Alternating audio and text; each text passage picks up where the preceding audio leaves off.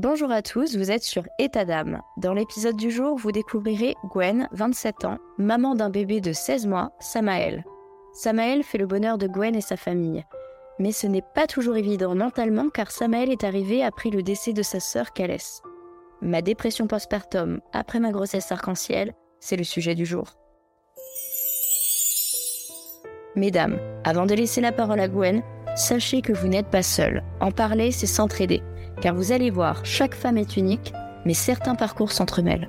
Bonjour Stéphanie, je tenais d'abord à te remercier d'accueillir mon témoignage. Effectivement, je traverse une période qui est pas très évidente pour moi en ce moment et j'espère vraiment que mon récit aidera d'autres mamans à se sentir moins seules et à comprendre que les difficultés euh, peuvent vraiment faire partie de leur parcours de maternité donc de déculpabiliser par rapport à ça. On est vraiment toutes différentes et ce que tu disais est juste. Partager nos histoires, ça nous permet euh, parfois d'accepter un petit peu plus la situation. Donc pour répondre à ta question, moi j'ai dû faire appel à la PMA après deux années d'essai. Avec mon mari, on s'est rencontrés il y a une dizaine d'années maintenant. Et lorsque l'envie d'avoir un enfant est, est survenue, on s'attendait vraiment pas à ne pas y arriver en fait. Et on a essayé pendant deux ans, deux ans d'essais infructueux. Donc sur les conseils de notre famille, on a fait appel à un gynécologue privé, un gynécologue euh, dans son cabinet. Et ça, je vais le regretter quelques temps plus tard parce que euh, on n'a pas toqué aux, bonnes portes en fait. Mais euh, tout de même, c'est comme ça qu'on a découvert mon SOPK. Donc c'est le syndrome des ovaires micropolykystiques qui m'a diagnostiqué à ce moment-là. Et il nous a assuré que mon conjoint n'avait aucun problème. Il avait passé trois spermogrammes et d'après lui, rien d'alarmant. Donc il m'a prescrit une stimulation ovarienne simple par comprimé en première instance. Euh, échec. Donc au bout de six mois, on est passé aux stimulations par injection. Échec également. Donc on a entamé un parcours de deux inséminations. Et ça a été des moments euh, très difficiles. En fait, la première année de d'essai euh, en PMA, entre guillemets, m'a vraiment mis au plus mal. J'ai pris énormément de poids. J'ai dû prendre 30 kilos en un an. Euh, j'avais euh, beaucoup d'injections. Tout ça évidemment sous contrôle euh, échographique, prise de sang, donc toutes les 48 heures, tous les deux jours, pour vérifier bah, qu'on fasse pas de bêtises en termes de, de dosage. Donc j'ai vraiment, je me sentais pas bien parce que bah il fallait aussi avoir des rapports programmés. Ça on on le dit pas assez, mais c'est dur ça met à mal le couple, euh, mm. la complicité, euh, l'équilibre personnel, hormonal. c'est difficile. Donc j'ai voulu lui, lui dire à ce médecin qu'il fallait, il fallait faire des examens euh, complémentaires, ce qu'il a refusé. Donc un an s'était écoulé et il avait déjà fait des erreurs administratives de traitement. Je me suis vue, par exemple, une fois bah, faire trois semaines d'injection les contrôles échographiques, les prises de sang. On se présente au laboratoire juste pour l'échantillon de mon conjoint et le laboratoire nous refuse l'accès à la salle de prélèvement parce que le dossier administratif n'est pas complet. Mais mon médecin m'en avait jamais parlé.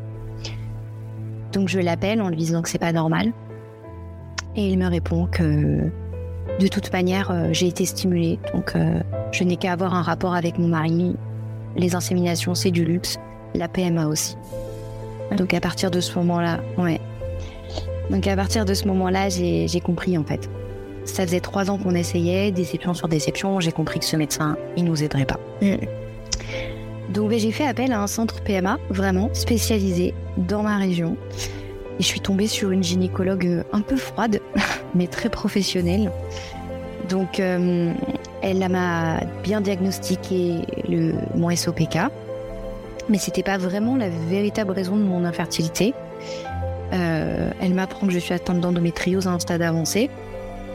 Ah oui. Donc j'ai des synéchies et des adhérences, voilà, euh, un peu partout autour de l'utérus, sur les intestins, derrière le cul-de-sac de Douglas. Donc euh, depuis que je suis toute petite, j'ai des douleurs. Depuis toute petite, je saigne énormément au moment de mes règles, voire plus.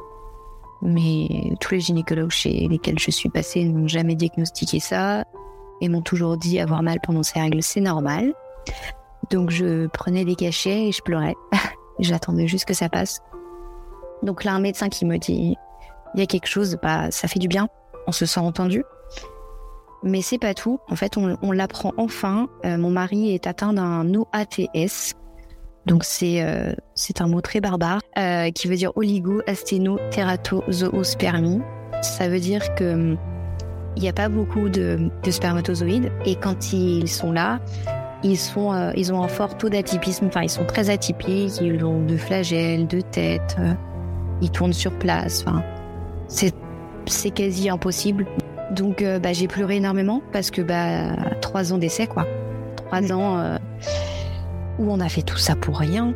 Et, et, ça fait mal parce que bah, quand on essaye un an et qu'on va consulter, on se dit bon, c'est un an, c'est pas grave, on s'est laissé le temps. Trois ans, c'est long. C'est vraiment très long. Elle nous a orienté vers une FIV. Tout de suite, elle m'a dit il n'y a que comme ça que vous tomberez enceinte. On va prendre le spermatozoïde parfait et puis on va le. On va faire un petit embryon parfait. Donc, euh, c'est grâce à la FIV que je suis tombée enceinte quatre fois j'ai fait euh, donc la première grossesse, euh, une fausse couche très précoce. On appelle une grossesse biochimique. Donc on a eu un taux euh, de bêta-ACG qui est très vite monté et très vite il s'est effondré. la deuxième, j'ai fait une fausse couche à deux mois de grossesse. La troisième, je suis tombée enceinte de Calès. Donc ma fille, et euh, elle s'est malheureusement envolée alors que j'étais enceinte. Je rentrais dans mon cinquième mois de grossesse. Éprouvant parce que du coup, tu, as dû euh, l'accoucher quand même, vu que tu étais au cinquième mois. Euh. Tout, tout à fait. Ouais. En fait, j'ai, hum, j'ai perdu les os, en fait, un soir de janvier. Alors, je, hum, je sentais venir. C'est ça qui me donne une rage. Enfin, j'ai toujours cette colère au fond de moi. C'est parce que j'avais des saignements depuis, depuis un moment.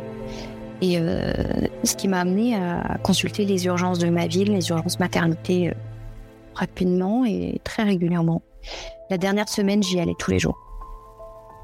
Et euh, on me disait de rentrer chez moi, que les douleurs que j'avais étaient des douleurs ligamentaires, que les saignements c'était des petits saignements, et qu'il n'y avait aucune raison de m'inquiéter. Et en fait, mon col se raccourcissait. Mais ça, je ne l'ai su que bien plus tard en réclamant mon dossier médical.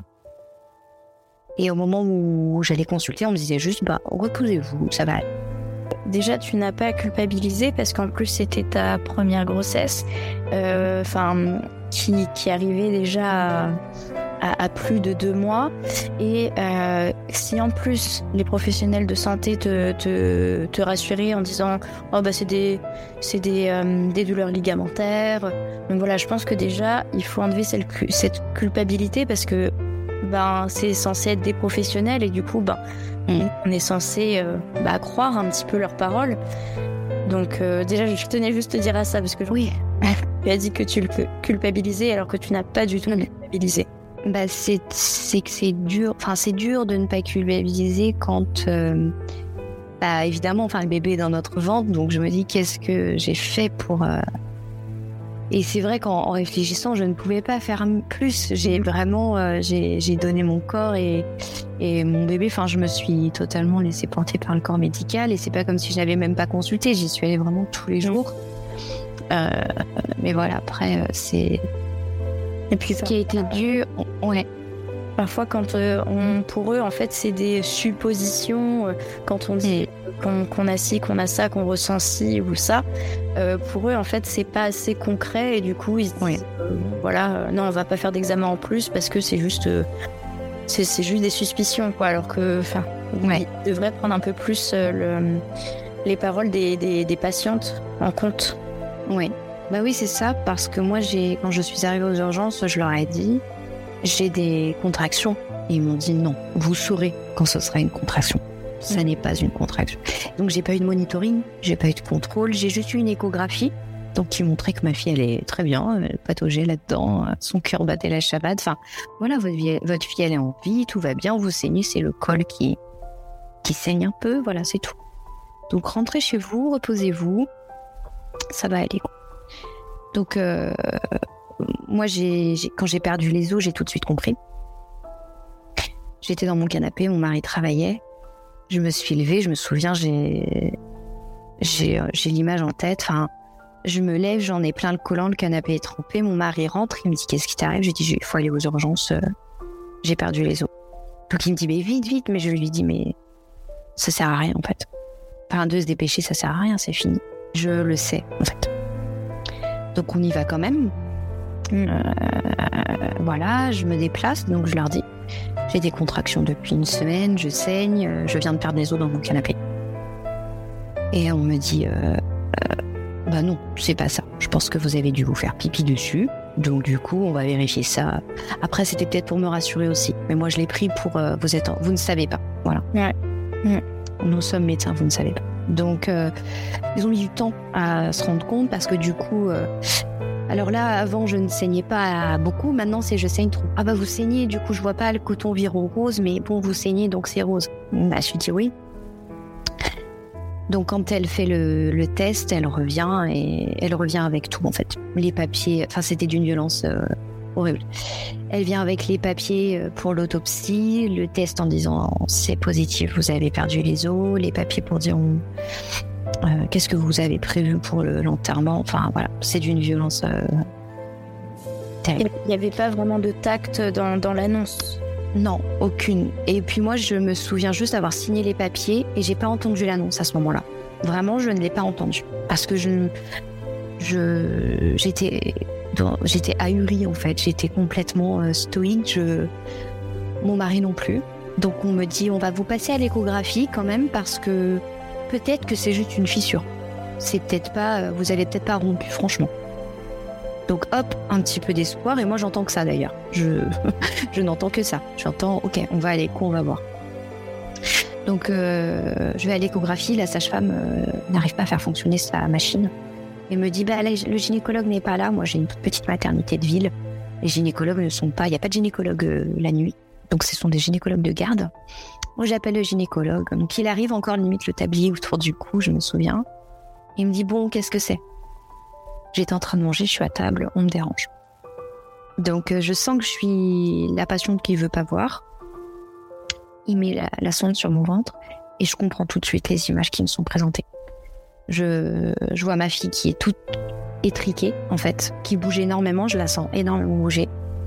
Euh, je vois qu'il y a plus de liquide autour d'elle et, euh, et je comprends en fait. Je comprends que là, bah, c'est pas possible. Je vais, je sais pas ce qu'ils vont faire, parce qu'à ce moment-là, je, demande qu'une chose, c'est de la sauver. Mais je comprends qu'en tout cas, je vais pas pouvoir continuer ma grossesse. Donc euh, le médecin, avec euh, encore euh, bah, le, le, ouais, le moins de tact possible, se tourne vers la sage-femme et lui dit Vous la montez en chambre, vous la préparez pour la péridurale et on s'installe pour l'accouchement. Sans un mot, sans... Non, non, il ne me regarde pas, il ne, il s'adresse pas à moi en fait, il s'adresse euh, à ses collègues en lui disant, en leur disant qu'il faut le préparer. Donc là, je comprends.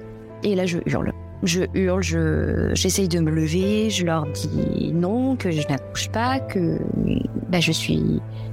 Je peux pas, qu'elle est trop petite. Euh. Et là, il me regarde droit dans les yeux, il repose la sonde sur mon ventre, il me recouche un peu de force et il me dit Regardez votre bébé, il est en train de mourir, on ne peut rien faire.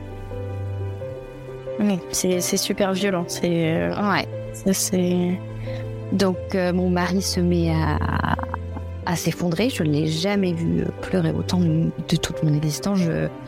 Enfin, j'ai l'impression que c'est une scène de guerre. Je jure, je dis mais je je comprends pas, je peux pas, enfin sauver là. Il me dit non, mais je dis mais elle est en vie là, donc il y a un moment, euh, enfin non, je ne vais pas accoucher. Donc il me dit bon, on regarde votre col. Si votre col est, est fermé je peux espérer peut-être sur quelques jours avec des antibiotiques, du repos, peut-être que votre liquide se reformera. Si votre col est ouvert, c'est fini. Donc il regarde et il me dit elle est engagée. Allez, on monte. Donc voilà, je suis montée en chambre.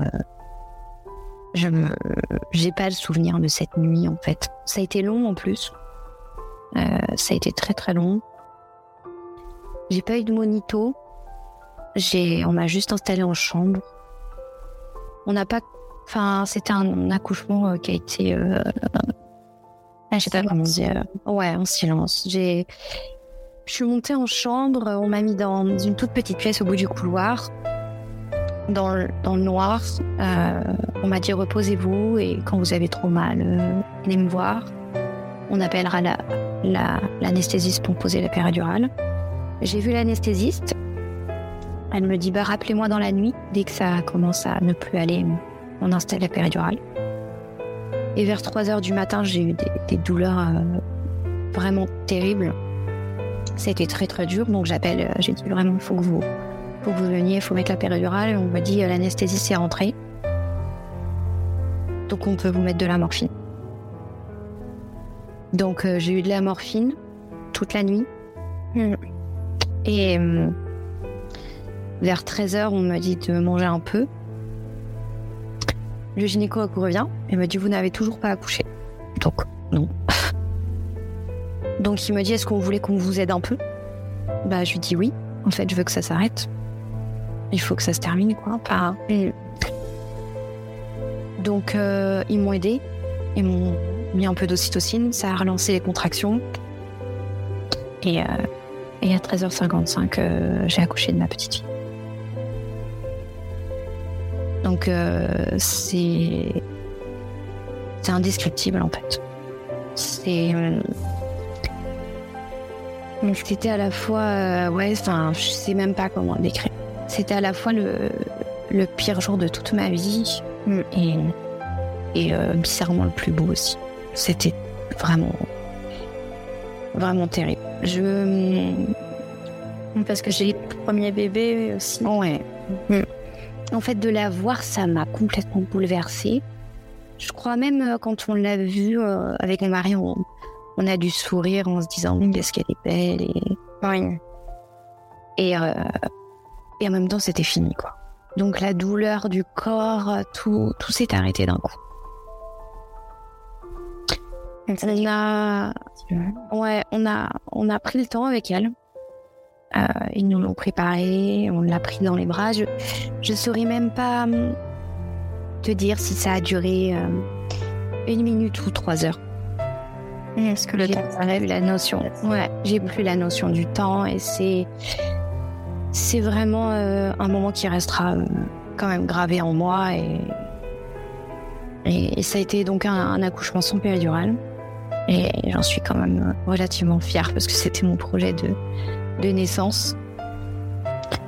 Et, euh, et, je me souviendrai de son visage euh, toute ma vie. Ça restera à jamais mon premier enfant. D'être avec elle le plus longtemps possible, donc c'est peut-être pour ça aussi que ton cerveau s'est arrêté au niveau temporel. Et limite encore quand j'y repense, je me dis, oh là j'aurais dû passer plus de temps encore. Mais voilà, j'essaye de, de, de, ne pas être trop dur avec moi sur ces moments-là parce que je me dis c'est ce que j'ai pu vivre au moment où j'ai pu vivre. Donc euh, Là-dessus, j'apporte vraiment parce que c'est pour elle, pour la respecter, pour ce qu'on a vécu toutes les deux. Ah oui. Voilà. Je sais que bon, ce qui a été dur, c'est c'est de tomber sur euh, bah, des professionnels qui ont été ont vraiment pas été tendres au début. Par contre, je remercie vraiment alors les sages-femmes et les, et les... j'avais même une une puère qui était là alors que la pauvre elle a rien pu faire. Elle était juste là pour me tenir la main et je leur je le remercie pour ça. Ouais, c'est des petits gestes, mais qui, qui font énormément de bien. Ouais. Surtout que là, ça n'a pas été facile. Déjà, c'est ce que tu, ce que tu as vécu, c'est horrible. Et si en plus, tu as des professionnels de santé euh, qui n'ont pas de tact, c'est. Ouais, c'est rajouter de la douleur à l'innovable, c'est compliqué. Hmm. Bah ouais, après, je, je sais pas si c'est. J'ai juste euh, essayé de survivre. Ouais, j'étais en mode survie, quoi. J'ai essayé de survivre à ça et de. Et et de, garder son visage. C'était mon objectif, c'était ça, garder son visage. Je voulais pas l'oublier en fait. Et je parce qu'on m'avait dit est-ce que vous voulez la, voir? Parce que quand quand j'ai accouché, on me l'a vite emportée en fait. Et j'étais non non mais enfin ramenez-la moi je on me dit bah on, vous la prépare, on vous la ramène. Mais d'accord, ok, on comprend hein, que la seule question que j'ai posée c'est est-ce qu'elle est belle? Est-ce que parce que j'avais peur qu'elle soit abîmée par l'accouchement ou on m'a dit mais elle est magnifique. Dis on vous l'apporte tout de suite. Et je regrette pas de l'avoir euh, eu près de moi ces moments-là. voilà, c'est, je les oublierai jamais. Ouais, tous les tous les trois, ouais, on nous a on nous a mis un peu de musique. Enfin, c'était très bizarre comme moment et en même temps, ouais, je j'enlèverai jamais ce moment de mon esprit. Ça se qu'ils avaient pas l'habitude en plus. Enfin, c'était rien n'avait été mis. Euh, d'ailleurs, je l'ai vu ensuite. Euh, bon, ça a été des, des petits regrets après, mais euh, ça se voyait qu'ils avaient vraiment pas l'habitude. Parce qu'avant d'accoucher euh, véritablement, bah, c'est-à-dire que j'ai dû pousser, j'ai, enfin voilà, euh, on, m'a aidé, etc. j'avais demandé une césarienne, enfin j'étais complètement dans le déni. j'ai dit je veux une césarienne, on m'a dit non, en fait ça va rajouter une, cicatrice au corps alors que vous l'aurez déjà dans votre cœur toujours. Mais non, il n'y a aucune raison médicale. On ne fera pas de césarienne. Et aujourd'hui, je leur remercie parce que j'ai bah, j'ai été une maman comme une autre. quoi. J'ai accouché comme une autre et, et voilà. Et je, ouais, je regrette. C'est dur quand on, quand on nous dit, euh, par exemple, je sais pas, si on m'avait dit, vous pouvez avoir un curtage, par exemple, elle m'a dit, votre bébé, il a 5 mois, c'est pas possible. Ça fait, ça fait 500 euh, grammes à ce stade-là, c'est très grand, elle était très grande, mais c'est presque 25 cm. Enfin, c'est pas possible. On peut pas, euh, voilà, on peut pas faire de curtage ou de césarienne. Enfin, faut juste pousser. Quoi. Donc c'est dur à, à vivre. Je le souhaite vraiment à personne, mais si je devais revenir en arrière, non, bah oui, ils ont fait un bon choix. Enfin, voilà, c'était la bonne manière. C'est pour ça que je te parlais de culpabilité tout à l'heure, c'est que j'avais l'impression de ne pas avoir choisi la bonne équipe, le bon hôpital. C'était une petite maternité de, de ville. Euh, ils n'avaient pas l'habitude de genre de, de, profil, donc euh, voilà, quelqu'un qui a un peu mal au ventre et qui saigne un peu en première instance, euh, voilà, je peux comprendre que ça soit pas euh, dramatique quand on quand on lit sur le papier, mais mais j'aurais aimé qu'il cherche un petit peu plus loin, qu'il vérifie, ne serait-ce qu'un monito, voir si les douleurs étaient vraiment des et, et voilà, et me guider, enfin me transférer vers un hôpital. Euh, voilà, de de, de, compétent, de grade. Donc c'est ça que je ouais, que je regrette aujourd'hui. Puis en plus c'est quelque chose qui est un peu qui est difficile à, accepter parce que, enfin, avant 12 semaines, euh, la société ne, ne reconnaît pas ou peu nos bébés. C'est-à-dire que, vous pouvez le dire, hein, si on fait une fausse couche avant 12 semaines, voilà, euh, c'est pas grave. Enfin, voilà, je parle un peu vulgairement. Et puis, euh, quand, on, quand on accouche après 24 et que le bébé peut être sauvé. Enfin voilà, il a une existence, il, est pris en charge rapidement dans un hôpital de, de haut grade. Enfin voilà. Mais entre 12 et 24, enfin qu'est-ce qui se passe? C'est ça. Et, et, voilà. Et moi j'étais j'étais entre les deux, c'est-à-dire que j'avais un bébé qui était trop grand pour euh, pour faire ce que j'appelle une ce qu'ils appelaient une fausse couche classique.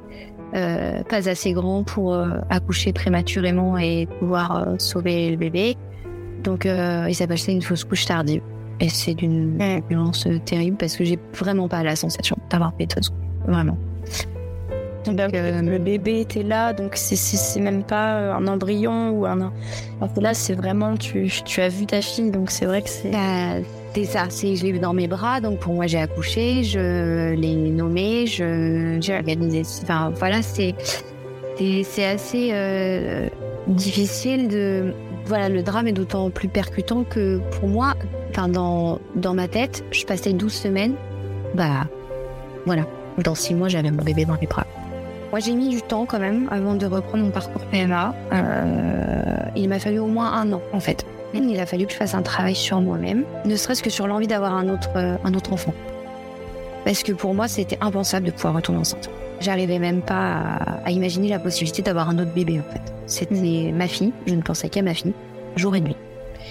Euh, je ne pensais qu'à elle, je vivais qu'à travers elle. C'est, ça a vraiment été une année euh, qui a été remplie de douleur. Euh, j'ai pas d'autres mots. De pleurs, je pleurais beaucoup. Tout me paraissait insignifiant. les soucis des autres me semblaient euh, bien qu'il soit aussi euh, légitime, euh, à mes yeux, ne l'était plus, en fait. Donc c'était très difficile de, bah de, ouais, de garder la tête hors de l'eau. Moi, je, donc je suis rentrée en dépression. Mon médecin, j'ai été traitée pour ça. J'ai eu un suivi. J'avais la totale, j'avais antidépresseur, anxiolytique, somnifère pour dormir parce que je ne dormais plus. Et j'ai accouché juste avant le démarrage du Covid. Donc j'ai accouché le 4 janvier 2020. Euh, Et à partir du mois de mars, on n'a parlé que du Covid. Donc moi, le Covid, ça ne m'impactait pas en fait. J'étais juste chez moi, en boule.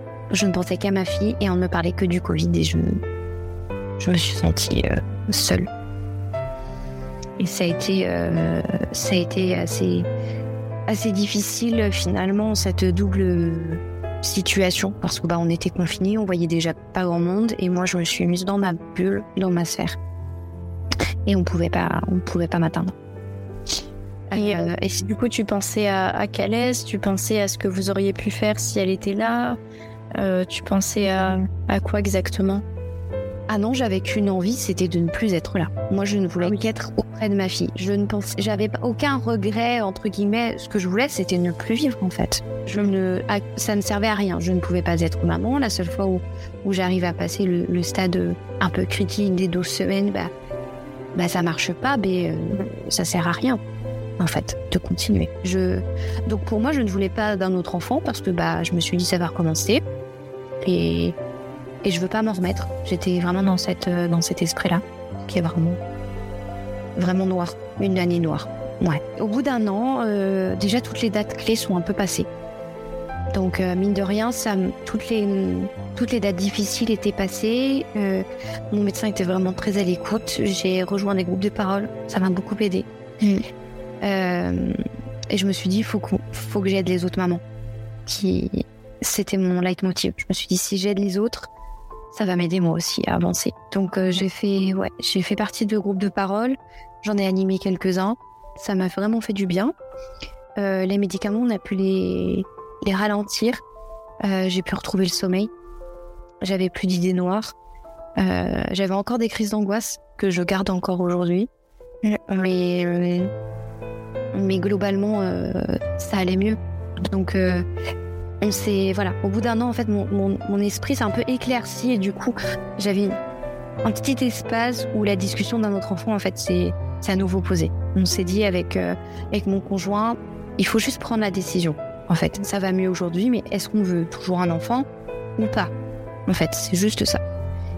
Et euh, et puis je me suis dit bon il nous reste une fille euh, ce serait presque dommage entre guillemets de la mettre à la poubelle donc je me disais ok, on s'est dit ok tous les deux, mais j'avais commencé déjà dans, mon cœur et dans, et dans ma tête à, préparer un éventuel deuil de la maternité. Donc euh, quand j'ai fait cette dernière ponction, je me souviens même plus très bien des conditions dans lesquelles elles se sont passées. Euh, j'en garde vraiment peu de souvenirs. C'est un peu comme si mon cerveau s'était protégé en fait. Oui, je y aller, mais sans, sans, sans y aller, quoi. C'était. Complètement. Hein. Complètement. Je, ne vivais pas le moment présent. Euh, je, je, me suis laissée porter. Je n'étais pas du tout actrice de mon parcours. Je me suis laissée faire.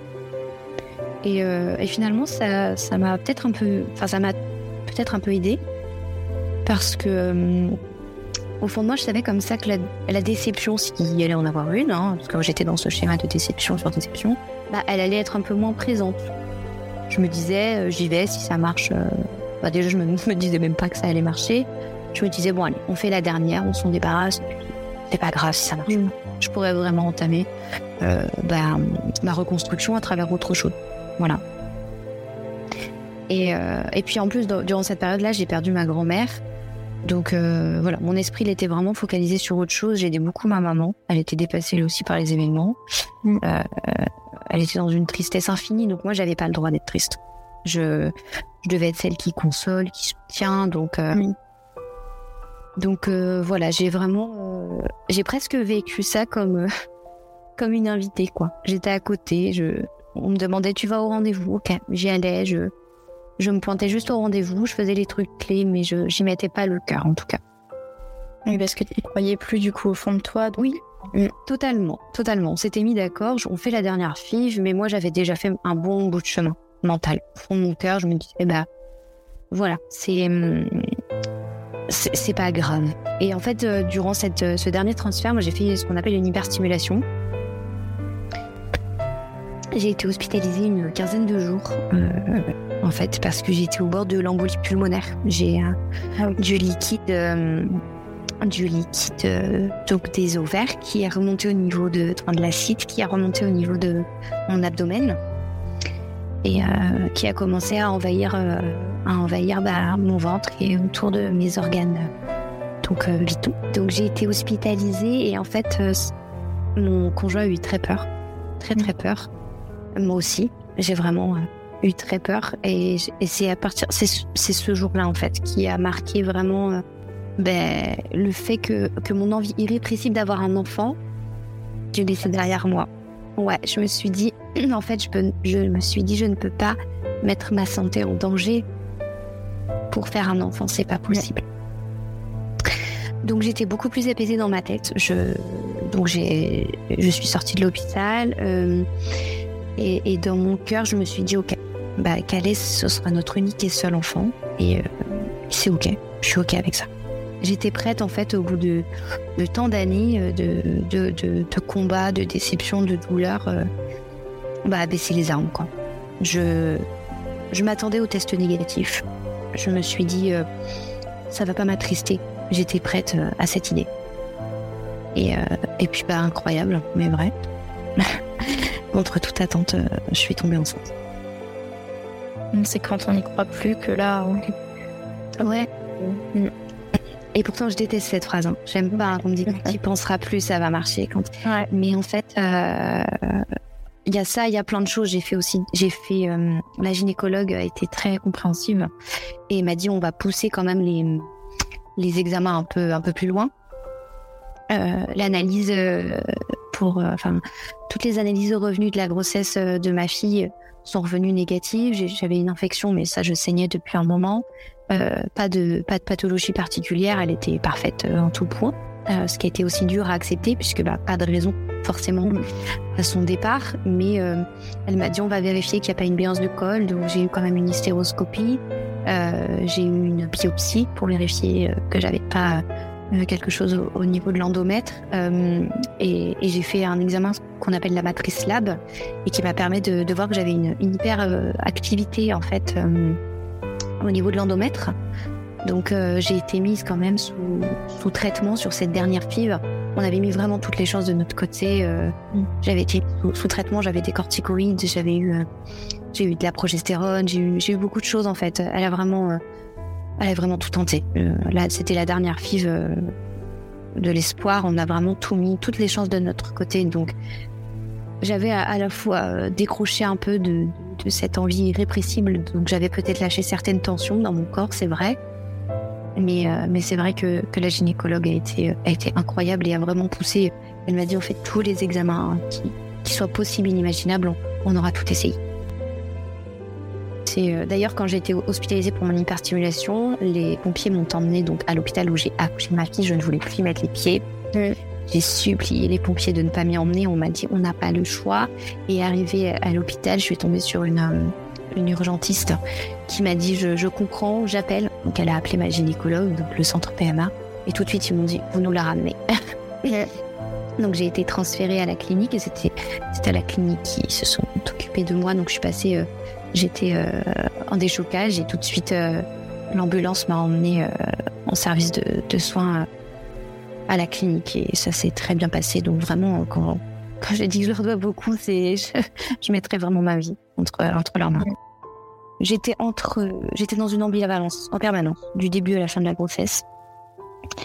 je m'interdisais d'y croire, en me disant chaque semaine, bah, la grossesse va s'arrêter. Et en même temps, je voulais, je me suis mis en mode loup. Je ne voulais absolument pas revivre ce que j'avais vécu pour Calès. Donc, j'ai, j'ai décidé de ne plus bouger. à partir de la troisième semaine de grossesse, à peu près, je dirais, euh, donc autant dire dès le début, quoi. Je ne me levais plus, en fait. Je me suis alitée, mais vraiment. Hein. Je ne me levais plus, bah, ni pour manger, ni pour m'habiller. Vraiment, je me levais juste pour prendre ma douche, aller faire pipi. Euh, c'était vraiment mon conjoint qui s'occupait de moi, donc il a vraiment été euh, présent aux petits soins. Euh, du coup, tu avais dit que le col se raccourcisse Oui, tout à fait. J'avais peur en fait que hum, que ça recommence, que mon col se raccourcisse, se réouvre, que je perde les os. Donc je me suis dit, je vais en faire le moins possible. Je, voilà, j'étais arrêtée, je ne travaillais pas, je, je me suis alitée. Je me suis dit là, s'il arrive quelque chose, ah bah c'est vraiment pas de ma faute. En fait, c'était ça. Donc euh, ça a été quand même euh, une grossesse euh, bah, très angoissante. Je, j'ai eu des saignements encore, donc ça m'a fait revivre. À chaque fois que je saignais, je, je repensais. C'était en début de grossesse les, les saignements? J'ai, ouais, dès la troisième semaine, j'ai commencé à avoir des petits saignements et ils se sont vraiment ils se sont intensifiés. Euh, je saignais, on va dire entre guillemets, euh, un bon coup, une fois par semaine. À chaque fois que j'allais aux urgences, on me disait cette fois-ci, il n'y a rien, tout va bien. On regarde le cœur du bébé, il battait bien, mon col lui était bien fermé. Et en fait, on s'est rendu compte au bout de la huitième semaine, enfin, que je faisais un hématome. Donc c'était un hématome que je que j'ai expulsé en fait progressivement. Il se vidait, donc en fait ça allait vers la bonne voie. Euh, moi, les saignements, puis c'était des très gros saignements, euh, ça m'a complètement. Bah, je me suis vue encore un dimanche soir. J'appelle mon conjoint, je dis voilà, hop, on va à la maternité. Pourquoi? Bah, Je fais une fausse couche. Hop, voilà, on tout dans la voiture. C'était. Euh, J'y croyais pas. Pour moi, chaque euh, chaque nouveau symptôme euh, un peu dramatique comme euh, comme un gros saignement ou vraiment vraiment beaucoup de sang, bah c'était la fin de la grossesse. Et ben non, il s'accrochait, super. Donc non, c'était un hématome et ça s'est arrêté. J'ai dû arrêter d'avoir mes saignements à la douzième semaine, première échographie, enfin premier. J'en avais eu des échographies, mais en tout cas l'échographie officielle du premier trimestre et plus de saignements. Alors oui, j'ai été donc premier réflexe donc euh, dans la clinique avec laquelle j'avais eu toute mon histoire et elles étaient peu inquiètes. Là, bizarrement, elles m'ont dit, vous savez, la foudre ne tombe jamais deux fois au même endroit. Je n'étais pas du tout à l'aise avec cette idée. Mm. Euh, vraiment, je puis je voyais mine de rien, on est sur les réseaux sociaux, on voit des témoignages. Moi, je voyais des mamans qui à qui c'était arrivé deux, trois fois. Je disais ah oui, je ne survivrai pas, je ne. Donc c'est que c'est que ça existe, donc je ne peux pas. Et donc j'ai été directement au CHU, donc de la même ville, euh, où on m'a on m'a dit, alors la clinique très gentille m'a dit, si vous souhaitez un deuxième avis, euh, n'hésitez pas, allez-y. Euh, ils vous diront peut-être la même chose que nous, mais en tout cas vous êtes libre, il n'y a aucun problème. Ça c'est bien. Donc on a été, oui, donc on a été voir ce CHU et je suis tombée sur euh, sur une, une, personne qui, qui, était vraiment bien, un gynécologue vraiment très gentil qui m'a dit Moi, je vous prends dès aujourd'hui, donc j'étais enceinte de 12 semaines, et elle me dit On fait une échographie toutes les semaines. Exactement. Donc elle me dit De 12 semaines à la 24e semaine, on fera une échographie par semaine, et si on voit que votre col raccourci, on n'attend pas, on cercle. Oui. Donc moi, je voulais un cerclage euh, bah, d'avance, et on m'a dit non, ça on le fait pas. Euh, parce que pour l'instant, il n'y a aucune raison que, qui nous indique que votre col va se réouvrir. Donc j'avais très peur, j'étais, j'étais angoissée en fait. Hein. C'était, c'était une grossesse très angoissante, mais euh, on pouvait pas faire plus. Elle m'a dit je vous vois toutes les semaines, on, on, peut, on peut pas, on peut pas faire mieux que ça. Donc j'étais très, très rassurée de la voir à chaque semaine, euh, de voir ma gynécologue, de, de revoir, de revoir mon bébé en, en pleine santé, voir que mon col ne bougeait pas. Voilà, chaque vous noter euh, tout, tout, ce qui s'était passé pendant la semaine éventuelle et puis après pouvoir en parler. C'est ça. Exactement. Donc euh, j'avais, euh, puis c'était une gynécologue, c'était pas une, enfin voilà, c'était un médecin quoi, qui me voyait toutes les semaines et, et, voilà, on a vraiment créé un lien. elle savait en fait, elle m'a dit, je, je, sais que je vais faire partie de votre vie pendant neuf mois. Mm-hmm. je sais qu'on ne verra plus après, mais voilà, je vais garder je vais garder un, petit souvenir particulier. je dis, mais moi, je vais vous restaurer à tout jamais ancré dans mon, dans mon esprit et dans mon cœur parce que j'ai vraiment. Euh, bah, toutes les semaines, hein, c'est pire que d'aller boire le café chez une copine. Hein. Tout le monde me connaissait comme le, comme le dans les, dans les locaux. Donc, euh, non, ça m'a fait, du, fait du bien. Je j'avais vraiment, euh, on va dire, j'ai une, une nouvelle petite sérénité qui s'est installée, qui est ouais, installée à partir du moment où donc j'ai passé le, terme fatidique où j'ai perdu le calès et hum, et j'avais tellement peur aussi de bah, de me faire euh, voilà que ça recommence. J'avais peur de me faire hospitaliser. Euh, finalement, j'en faisais le moins possible. Je restais à la maison et je je me disais chaque semaine de plus c'est une semaine de gagner et, et le CHU est tellement tellement doué euh, la gynécologue avait été adorable, elle m'avait dit là, si votre, votre fils naît maintenant, finger in the nose, moi je vous le sauve. Enfin, rien que des enfin, Et parce qu'elle savait très bien que. Elle m'a dit si votre col ne s'est pas ouvert maintenant, alors que votre bébé fait le même poids que sa sœur, etc., il n'y a pas de raison qu'il s'ouvre après. Donc déjà, je me suis dit, ok, on va pouvoir commencer à, à souffler un petit peu. Et donc, euh, est-ce que tu avais euh, préparer euh, la chambre ou justement tu, tu n'osais pas encore? Alors ça a été un petit peu difficile. Les achats, aucun. J'ai pas réussi. Euh, j'ai commencé à acheter quelques meubles. J'avais euh, gardé plein de choses de Calès et mon mari, euh, il ne parle pas beaucoup, mais il fait des gestes forts. Je m'en suis rendu compte enceinte de Samaël où j'ai voulu récupérer des choses comme la poussette, comme, comme sa chambre. Et en fait, il avait tout, il s'en était débarrassé. Ah oui, j'avais ouais, j'avais tout mis de côté et il s'en était débarrassé. Donc, euh, passé les 24 semaines, j'ai quand même acheté la chambre. Je me suis dit au moins, bon, naît, euh, j'avais peur aussi qu'il naisse, donc je me suis dit, s'il naît, il faut qu'il ait quelque chose. Enfin, j'avais besoin de, j'avais mon petit syndrome de nidification qui commençait à Donc, euh, le nid soit, prêt, faut que... C'est ça. Donc, euh, j'ai, si j'ai commencé un petit peu, un petit peu, oui. Dès que, dès qu'on m'a dit, si vous accouchez, on, on, prendra votre pépé en charge. Donc, j'ai commencé doucement à faire à faire la chambre, j'ai acheté la poussette, mais tout ce qui est vêtements, etc., je pense que tout n'était pas prêt même quand j'ai accouché. Donc j'ai juste... Euh, voilà, j'ai juste eu une grosse angoisse parce qu'effectivement les, les contractions sont revenues. Euh, peut-être, oui, j'étais enceinte de 26 26 semaines, 27 semaines, j'ai commencé à avoir à nouveau des contractions. Non pas saignement, mais vraiment des contractions. Et là, je, moi, je savais maintenant à quoi oui. m'attendre. Je les reconnaissais bien.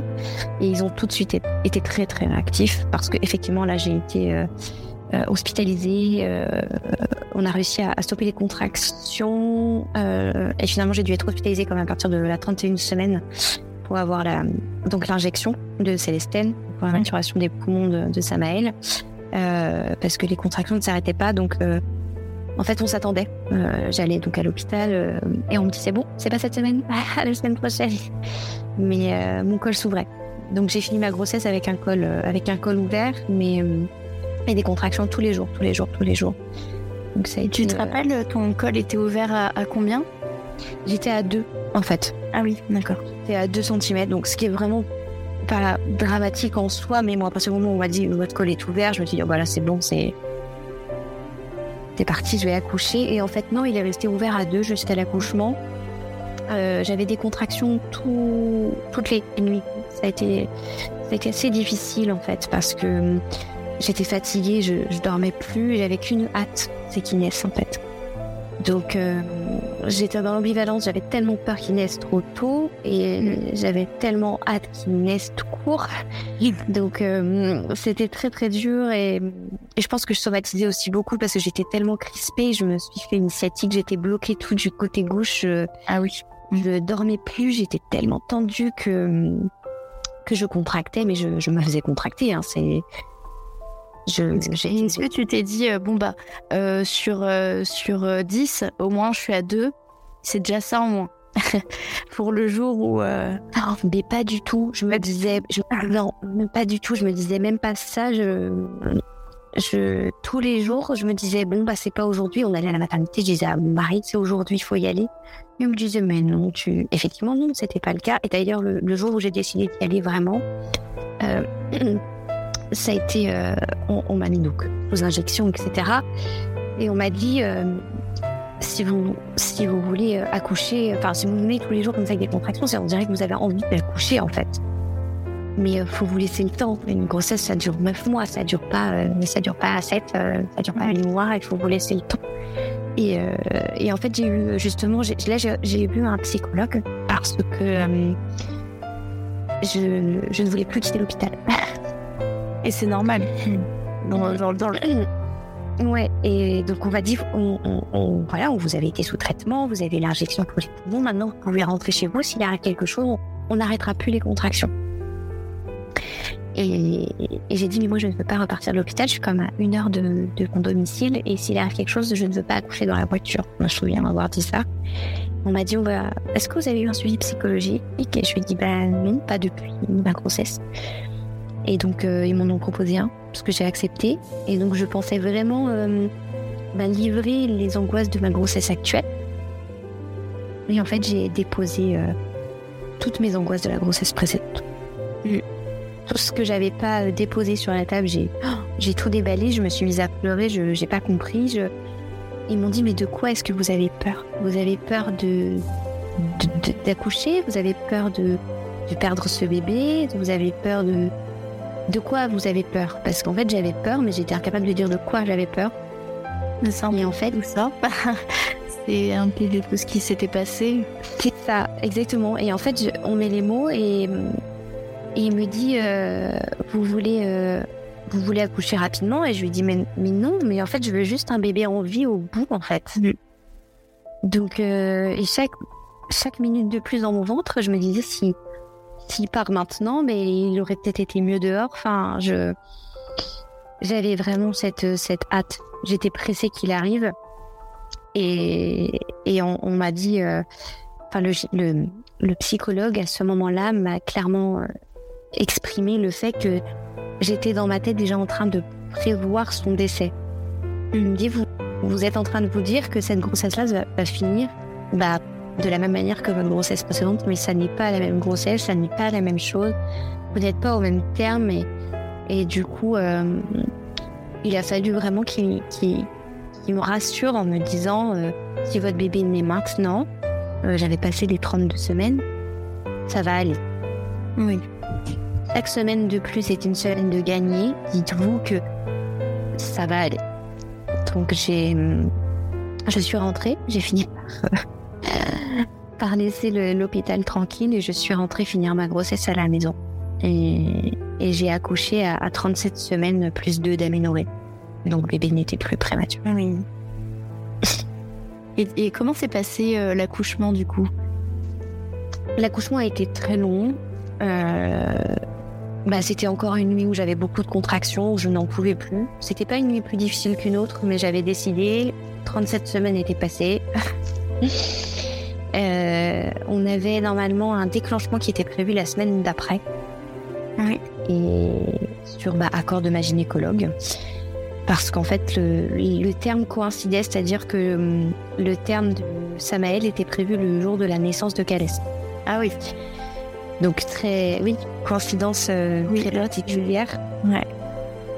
Euh, j'ai pris ça comme un signe, mais c'était pas du tout envisageable pour moi il partager mon cœur entre ces deux dates, c'était pas possible. Donc là, la gynécologue a été très compréhensive et m'a dit vous aurez votre bébé pour Noël. Euh, voilà, vous aurez, euh, vous aurez le, au moins ce, voilà, chaque chaque enfant aura sa date. Mm. C'est vrai que c'est assez perturbant quand même. Euh, ouais. Totalement.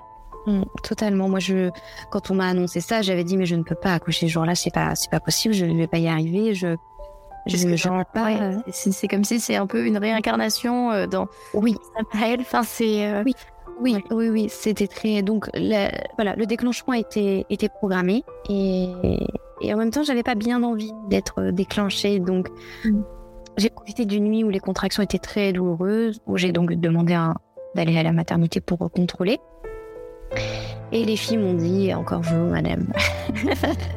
Inquiétez pas, on va voir si c'est vraiment ça. Donc monito, oui, j'avais bien des contractions. Euh, et on m'a dit, euh, bah, allez marcher un petit peu, revenez. Mon col était donc toujours ouvert à deux. Et j'ai dû faire deux heures et demie, voire trois heures de marche. J'ai fait le tour de la maternité en large et en travers. Et en revenant, euh, j'ai dû arriver à la maternité, oui, vers une heure du matin le dimanche, vers 6 heures. Le col avait bougé d'un centimètre. On me considérait officiellement en travail. Donc il a été long euh, cet accouchement, euh, douloureux. Euh, la péridurale n'a pas fonctionné totalement, elle a fonctionné que d'un côté. J'ai mis 36 heures à accoucher et ah oui. ça a fini avec une ventouse. On était au bord de la césarienne et j'ai accouché le mardi matin à 5h, 5h28. Donc c'était c'était long, très long, très très long. Oui. Mais heureusement que ça s'est bien passé et que tu as pu avoir Maëlle dans les bras. Et, et à ce moment-là, tu, tu, as ressenti quoi du coup?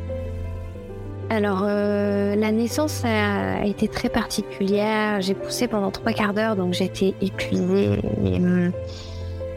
Et, et, en fait, quand euh, il est sorti, la, première euh, réaction, je me souviens, c'est Oh, waouh, il est, il est grand parce que tout de suite j'ai fait le comparatif avec sa sœur et, et je me suis dit wow, il était dans mon ventre j'ai été impressionnée en fait j'ai été euh, submergée de ouais de oh waouh mais c'est moi qui enfin c'est moi qui ai fait ça quoi et hum, quand ils l'ont posé sur mon ventre euh, l'angoisse est revenue ah mais comme un pic, quelque, enfin endorphine down, angoisse, il ne pleurait pas. Ah oui, d'accord. Mm. Euh, donc euh, je le frottais, elle le frottait, elle me disait soufflez-lui sur le visage. Il, a un petit peu de mal à atterrir, il a bu un peu de liquide, donc je lui.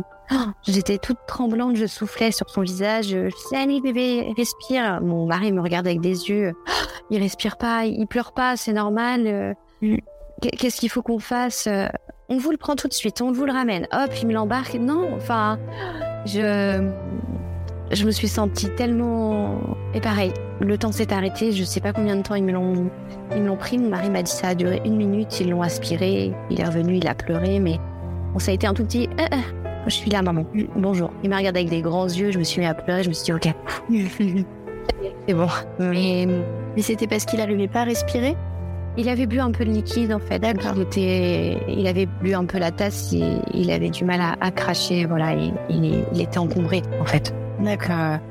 Ça allait, c'était, c'était, il était rose, il était beau, il, respirait, mais euh, en fait, j'avais tellement l'envie d'un bébé qu'on pose et qui, et qui crie d'un cri euh, perçant que, bah, un bébé qui pleure pas, moi, c'est tout de suite, euh, j'ai mon, j'ai mon cerveau, voilà, qui réagit et qui dit, il doit pleurer. C'est, il faut. Mais apparemment, c'est pas, c'est pas obligatoire que, que les bébés pleurent à la naissance. Oui, ben, je l'ai appris aussi du coup, euh, parce qu'effectivement, il n'a pas beaucoup pleuré ensuite. Euh, il a vraiment juste fait un petit bruit, et puis il respirait normalement, donc euh, tout va bien. il n'a pas du tout pleuré, du coup. Elle m'a dit non, vous inquiétez pas, c'est normal. D'accord. Ah oui, ah oui, donc ils, il t'ont rassuré tout de suite en fait. Voilà, tout de suite. Et elle est restée dans mes bras et. Et, c'est bien. Moi, j'avais cette, cette, cette, image d'un bébé qui pleure et que s'il pleure pas, dans les films à l'ancienne, oui, il tapotait sur la fenêtre. c'est ça. oui, c'est ça. Et bah du coup, je m'attendais aussi, euh, je m'attendais à ça. Donc ça a été difficile de. Après, il, allait bien. Il a juste été un peu, un peu aspiré, mais il, il allait bien en fait. C'est, oui. C'était plus pour me, pour me rassurer. Ils, sont venus avec un.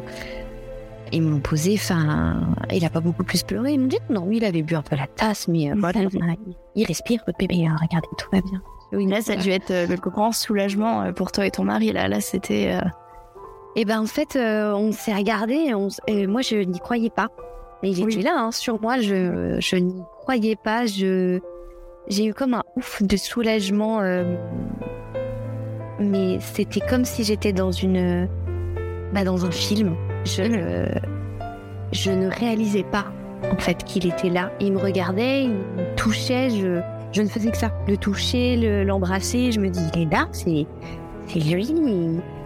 Fait ça va aller, madame. J'ai dit oui, oui, mais je, je, je réalise pas en fait. Je n'y arrive pas. Euh, je n'arrive pas à réaliser qu'il est là.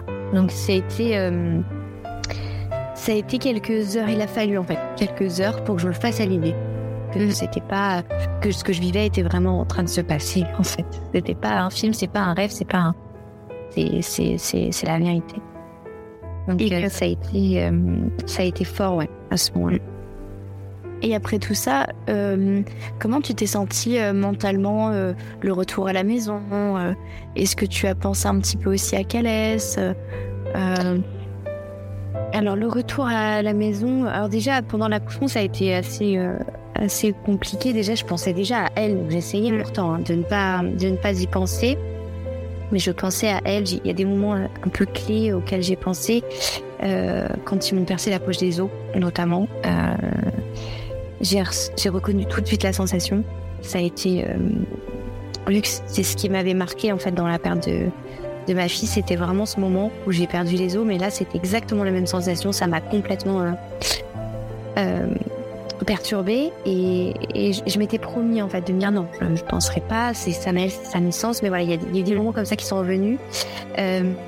Quand la perfusion aussi de de la péridurale n'a pas fonctionné et que d'un côté j'ai senti cette, cette douleur, un peu ce cercle de feu où vraiment hurlé tellement ça me brûlait, où j'avais cette envie irrépressible de pousser.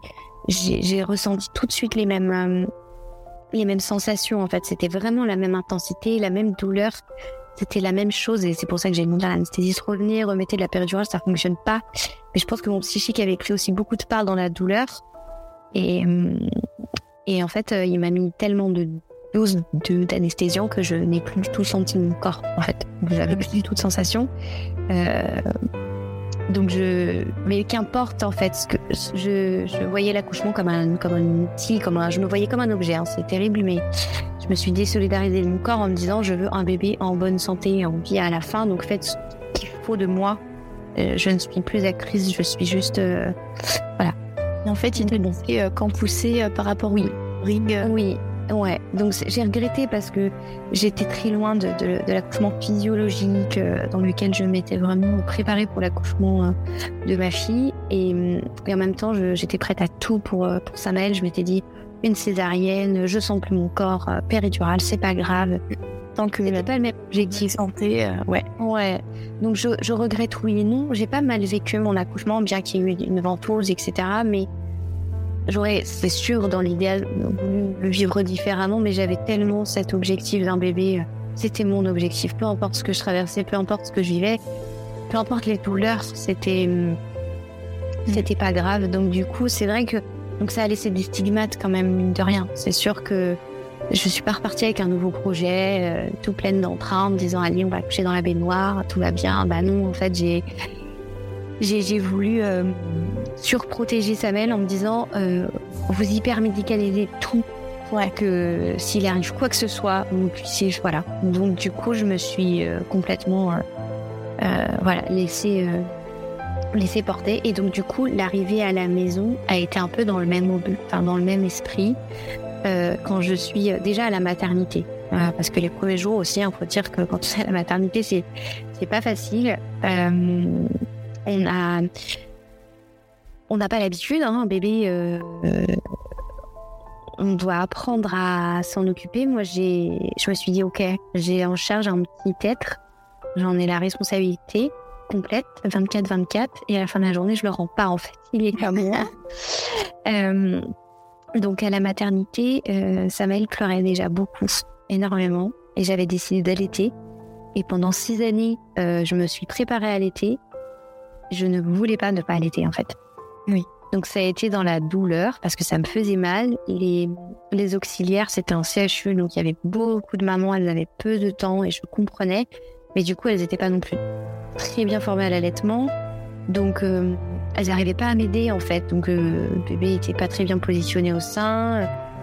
Euh, Samuel était tellement à la demande, bah, c'est-à-dire qu'il était 24-24 au sein et quand il n'était pas, il pleurait. Donc euh, j'ai eu un, un niveau de fatigue tellement intense, tellement tellement. Euh, ouais, je, m'étais pas préparée à, ne pas dormir, en fait.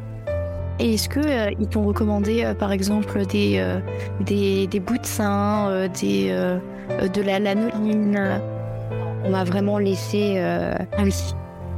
Moi et moi. Donc, non, non, j'ai. Bah, du coup, t'as de la Ouais. ouais.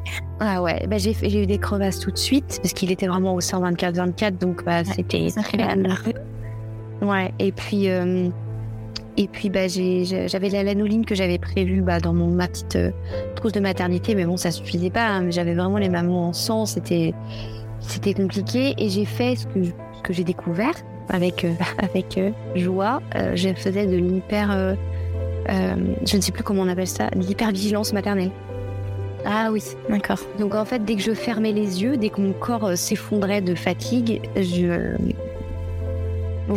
un petit bruit. Ouais, une minute trente, même pas, mais même pas, il y avait même pas besoin de bruit. En fait, je, mon corps refusait de s'endormir. Je ne pouvais pas m'endormir, donc je me réveillais. En quatre jours, j'ai dû dormir, je me suis vue dormir une heure et demie. Ah oui. Euh, ah oui, je, et, tout le monde me disait, mais tu, dois dormir quand il dort. Je ne pouvais pas, je, j'essayais, déjà pas. C'est insupportable. C'est la phrase qu'on dit aux mamans, dormez quand le bébé dort. Mais euh, je sais que je, regardais le bébé dormir. oui, moi aussi, beaucoup, beaucoup. Et, et c'était vraiment difficile parce que ben, je me réveillais en, en sueur, je me réveillais en panique.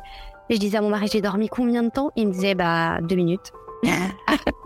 Et puis il me dit, endors-toi, je gère, mais je, je, j'y arrivais pas. Je, donc, euh, je suis rentrée à la maison avec, euh, déjà, je suis restée longtemps à l'hôpital. J'ai accouché donc dimanche, euh, non, j'ai été hospitalisée dimanche soir, j'ai accouché mardi matin mm. et je suis sortie, je suis sortie, pardon, samedi midi. Ah oui. Donc en tout et pour tout, mon séjour à la maternité a duré six jours.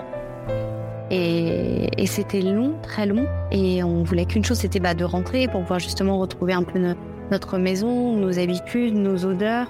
Puisque les auxiliaires n'étaient pas très disponibles, bah, je m'étais dit à la maison, euh, j'aurais ma sage-femme.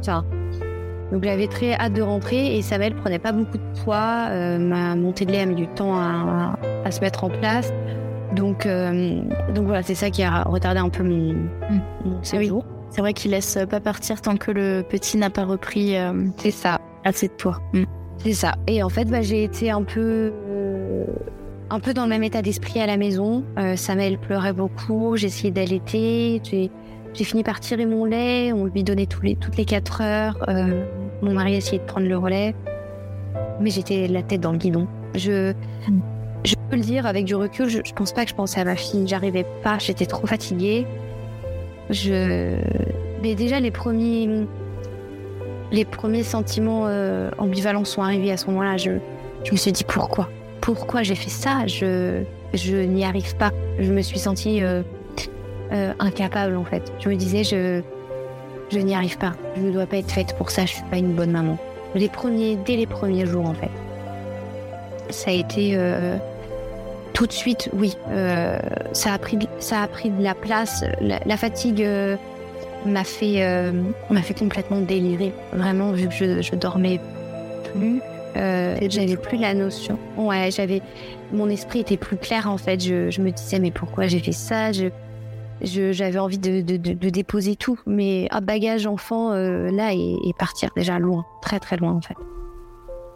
Je pense que ça a beaucoup de femmes euh, avec la fatigue, le, fait d'accueillir un nouveau bébé, c'est la première fois. Quand il pleure, on ne sait pas exactement pourquoi. Est-ce qu'on a fait quelque chose de mal? Est-ce que est-ce qu'il faut faire comme ci, comme ça? Est-ce que ouais. Mais euh, ouais.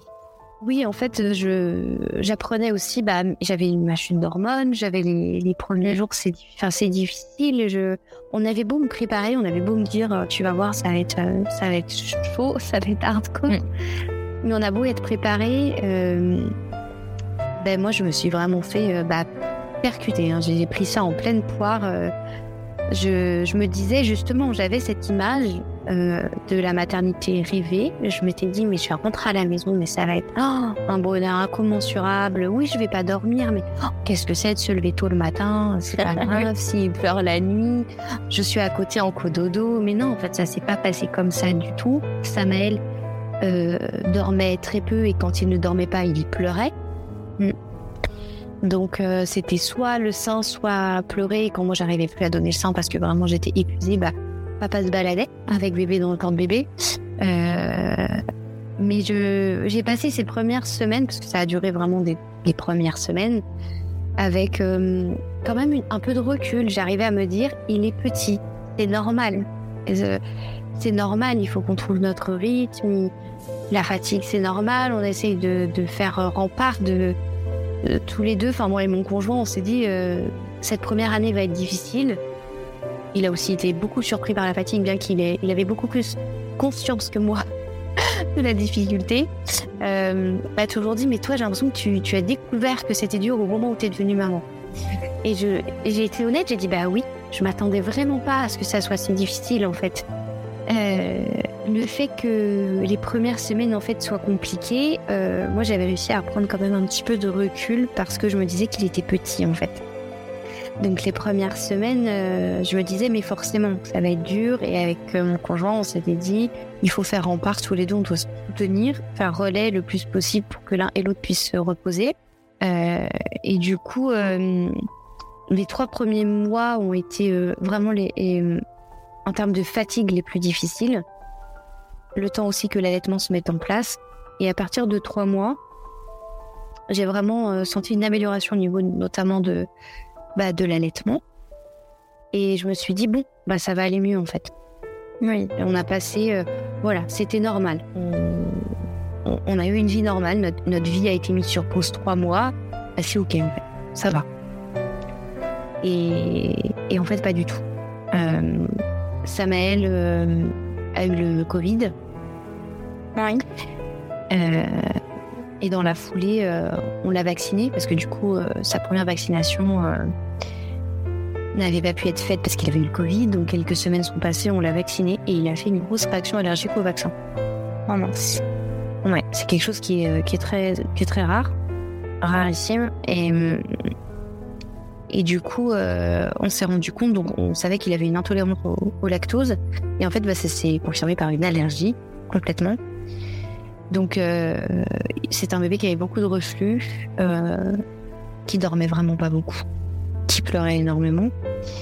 Et, et on a réussi à mettre en place un traitement, à avoir déjà des éléments de réponse. Donc je me, je me suis dit là aussi ça va, ça va aller mieux. Donc je me suis laissée jusqu'à six mois. C'est six mois de vie. Et au bout de six mois, ça n'allait toujours pas mieux. Et c'est là où j'ai où j'ai un peu vrillé quoi. Où je me suis dit euh, ma vie maintenant, ça peut pas être ça. Ça peut pas ça peut pas être un bébé qui pleure en continu avec juste moi qui essaie de, bah, de survivre parce que au quotidien, euh, un bébé qui pleure tout le temps, c'est euh, des maux de tête, euh, c'est moi qui vais aux toilettes avec un bébé qui pleure dans les bras, c'est moi qui ne mange plus. Et, et, souvent, on a, on a même envie de pleurer en même temps que le bébé, quoi. Oui, ah bah, je, je pense avoir pleuré autant que lui, ça c'est sûr, ouais. Et, et le plus dur, c'était c'était les nuits. Les nuits parce que papa, lui, n'a jamais réussi à, à gérer les nuits. Il, a vraiment euh, eu du mal, non pas qu'il qui dormait profondément, comme on peut dire, pas profondément. Non, non, émotionnellement, c'était dur aussi pour lui. Il avait beaucoup plus de facilité à gérer la journée, puisque bah, heureusement qu'il était là. Heureusement parce que parce qu'en en fait, il, il, détournait son attention, il, le portait en tant que bébé, il essayait de faire des activités. Et moi, toute la maternité dont j'avais rêvé, justement, les activités, les sorties, mais ne serait-ce que d'aller faire les courses, il pleurait. Donc je, je me suis interdit de sortir. Les activités, ça partait en cacahuète à chaque fois. Ça marchait pas comme je voulais que ça fonctionne. Je m'énervais très vite. Et les pleurs se sont vite transformés en, en une irritation, en fait. J'étais irritée dès qu'il pleurait un peu ou dès qu'il dès qu'il montrait qu'il n'était pas très content ou qu'il avait un inconfort, j'arrivais plus à, avoir les idées claires, j'arrivais plus à, à voir qu'il était inconfortable. Je me souviens, une nuit, il avait une grosse poussée dentaire, mais je l'ai pas vu en fait. Et je me suis tellement énervée, je me souviens, je, j'ai dit à mon mari, mais il faut qu'il dorme, il ne dort pas, mais pourquoi? Et et en fait, j'ai vu qu'il commençait à, mâchouiller euh, ses bras et je me suis mise à pleurer. Je dis, mais en fait, il a juste mal aux dents et comment je peux pas voir ça en fait? Et, et vu que je, tous les jours, je, me pose des questions, mille questions. Est-ce qu'il a trop chaud? Est-ce qu'il a faim? Il pleure, il a mal aux dents, il, a des reflux, il veut son médicament. Il faut mettre du doliprane. Je... En fait, j'essaie de toujours trouver une solution aux pleurs. J'y arrivais pas. Et donc, parfois, je, je me disais, ok, bah, il pleure parce qu'il a envie de pleurer, donc moi, bah, je le laisse pleurer, j'arrive plus. Donc j'allais pleurer dans ma chambre en même temps que lui. Et puis, euh, j'essayais de, de faire des, des, sas comme ça, de décompression. Oui. Mon mari, j'étais là, maintenant, faut que tu, faut que tu prennes, j'arrive plus. Et, et, ça, la nuit, il n'arrivait pas, en fait. Il n'arrivait pas, lui non plus. Il, il me dit, la nuit, je, je tu, entre guillemets, c'est vrai, je lui donnais pas l'autorisation d'allumer la lumière et de jouer avec lui. Parce que moi, mon leitmotiv, c'était il faut qu'il dorme. Ah je veux qu'il. Donc je ne veux pas que tu allumes les lumières, je, veux que tu, tu, l'endormes en gros comme moi je l'endormirais. Donc euh, j'étais vraiment très toquée là-dessus. Je, je refusais qu'il détourne son attention. Donc euh, il me disait bah tu gères la nuit. Moi j'arrive pas. Donc je je pleurais beaucoup. J'attendais qu'il s'endorme. Donc on s'endormait tous les deux dans les pleurs. et, et, ça a été euh, ouais, vers l'âge de ces, de ces 6-7 mois où, je me suis dit, OK, je vais pas bien. C'est pas, pas une vie, en fait. Il faut pas que ça, ça continue comme ça. Donc, je pense que c'était par rapport au colique pour lui ou euh, parce que ça, ça a duré longtemps euh? Mais aujourd'hui, encore aujourd'hui, je, je, ne saurais pas te dire. Je sais que donc son, son reflux a été traité. Oui. Euh, j'ai vu une kinésiologue parce que j'ai vu, j'ai fait de la, de la, j'ai vu son médecin évidemment, un pédiatre qui m'a dit votre bébé va être en pleine santé, il va très bien, il évolue très bien. Euh, mais je dis il pleure tout le temps. Et euh, bah, c'est pas grave. Voilà. Bon. Euh, et en fait, je pense que j'étais focalisée moi sur les pleurs. Et il y avait des moments où effectivement il y avait des petits sas de décompression. Je, je les voyais plus parce que je j'utilisais ces petits moments pour faire autre chose. Oui. Mon ménage, qui était là depuis mille ans, mon linge, euh, dormir aussi parfois parce que j'avais besoin de dormir. Mm. Et du coup, j'avais l'impression que bah, c'était dormir, pleurer, dormir, pleurer. Quand lui ne pleurait pas, il dormait, ou quand lui ne pleurait pas, moi je dormais. Donc j'avais l'impression qu'il pleurait tout le temps. Samaël, depuis qu'il est né, ne s'est jamais réveillé sans pleurer. Vraiment des grosses larmes, des gros cris, quoi. Et hum, donc j'ai été voir une kinésiologue, j'ai voulu avoir au moins un peu une alternative, une médecine douce pour m'apaiser moi, l'apaiser lui. Et elle me dit, euh, en fait, le sommeil, c'est un peu le nerf de la guerre chez vous. Je lui dis oui, j'ai besoin, j'ai envie de dormir. Et Samuel dort vraiment peu, il dort pas de la journée déjà. Donc c'est difficile. Et, et la nuit, il, va dormir quelques heures. Et surtout, quand il va se réveiller, c'est en pleurs et rester réveillé 2-3 heures en pleine nuit. Et elle me dit, en fait, mais la nuit est une angoisse pour, euh, pour vous comme pour lui. Dormir depuis que j'ai accouché, c'est. Bah, mon corps me l'interdit. Je, je suis en hypervigilance en permanence. Donc, elle me dit, pendant des mois et des mois, vous vous vous êtes empêché de dormir et maintenant vous êtes tellement fatigué que vous voulez dormir, mais, euh, mais je transmets énormément d'angoisse à Samaël en fait. Dès que, dès que je veux aller me reposer, euh, j'avais tellement peur, moi, de le voir, euh, bah, de le voir endormi, de le voir les yeux fermés, que, que je transmettais euh, bah, cette angoisse, quoi. Ah oui, d'accord. Donc j'essayais voilà, de lui dire c'est ok en fait, de faire dodo, c'est ok, maman elle a besoin de se reposer. Mais tellement c'est quelque chose qui l'angoissait. Le mot dodo, le mot lit, euh, dès que je lui propose le lit, c'est. C'est une catastrophe. C'est, ça n'est pas, euh, ça n'est pas serein. Le moment du coucher n'est pas serein. Donc il a fallu à partir de ce moment-là, elle me dit, elle m'a vraiment aidée. Elle m'a dit faut mettre en place des rituels, ce que je ne faisais pas en fait faut essayer de mettre en place des rituels et vous créez un- votre propre rythme. Puisque du coup, je essayais juste de survivre, de manger quand je pouvais, donc à pas d'heure, de dormir quand je pouvais, donc à pas d'heure. Et elle m'a dit, euh, autant pour vous que pour lui, il va falloir essayer d'instaurer un rythme. Et, c'est bien d'écouter euh, d'écouter votre bébé, mais euh, il faut que vous vous écoutiez vous parce que ça va pas. Et du coup, je, venais c'était une éponge quoi. Il sentait que j'étais pas bien, donc il ne pouvait pas aller bien. Et c'est vrai que je, sentais, je rentrais dans sa chambre déjà avec une bouffée, j'avais envie de pleurer déjà. Donc enfin, on était tellement fusionnels tous les deux que on, pou- on- pouvait, on pouvait pas aller mieux tous les deux. C'était compliqué. Donc euh, au mois d'août, on a été, hum, j'ai été en voyage avec lui euh, à la Réunion. C'est là où je suis née. Et pour le, mariage d'une cousine et j'y suis allée seule. Mon mari travaillait. Et je me suis dit, je veux me prouver à moi-même, puisque j'ai demandé à, à des proches, à de la famille très proche de ma compagnie. Ça m'a été refusé, ils n'ont pas voulu. Pour des raisons encore qui ne sont pas assez suffisantes à mon goût, mais c'est autre chose. Euh, et du coup, je suis partie seule à la Réunion.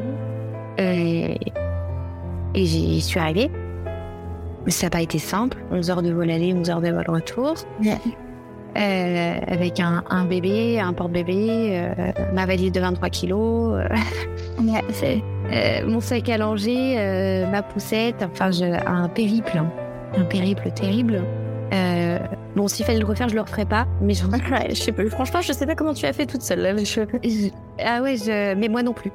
Parfois, je reviens, je, dis à mon mari, mais j'ai vraiment été. Il dit oui, oui, tu as été là-bas. et... et ça a été dur, mais je me suis dit, je suis capable, en fait. Mm. Et ça a été euh, compliqué. Il a pleuré aussi quand même beaucoup là-bas. J'étais seule. J'ai pourtant de la famille là-bas, mais personne ne m'a accueillie. Donc j'ai pris un hôtel. euh, j'ai pris ma voiture de location. Enfin vraiment euh, toute seule quoi. hein, euh. On a on a vécu euh, 15 jours euh, un peu en autarcie. Je suis restée beaucoup à l'hôtel. J'ai pas pu faire beaucoup de visites. Ça m'a un petit peu irritée aussi parce que je me disais mince. Ah, si j'avais pas eu de bébé, ouais, c'était pas le moment, ou s'il avait été plus grand, ou si j'avais pas eu de bébé, mais en fait, non. Si j'y suis allée, c'est parce que j'avais envie d'y aller avec lui. Donc, oui. euh, Mais en fait, j'arrivais plus à, à profiter des moments avec lui. C'était. euh, je voulais. euh, je, ouais, pour être, pour être au calme, j'allais toujours. Et ben pour être au calme, on, on sait que ça, en fait, passer des, des journées au lit à l'hôtel, lui contre moi, j'ai essayé de me reconnecter en fait avec lui. Mm. Et, je suis rentrée et j'ai compris. Je me suis dit, il faut que je retourne travailler. Ça faisait longtemps que j'avais pas retravaillé depuis que Gaël était parti et et je voyais bien que papa, lui, ne ressentait pas la même chose que moi, puisque quand il partait travailler, il a des grosses semaines, il travaille 50 heures semaine, c'est très compliqué pour lui. Ouais, et, et quand il rentre, d'avoir un bébé exténué, une maman qui est irritée, et, et lui, tout ce qu'il veut, c'est essayer de profiter, mais lui, je voyais bien qu'il était beaucoup plus disponible. Il était fatigué, mais émotionnellement, il avait très, il avait hâte de nous retrouver. Donc je me suis dit, euh, ok, je m'étais donné un an de rester auprès de Samaël et en fait, bah, c'était peut-être pas fait pour moi complètement. Peut-être que peut-être qu'il faut juste que je lâche un peu prise et donc il faut que je reprenne le travail. Que tu aies aussi à ton moment à toi aussi. Oui.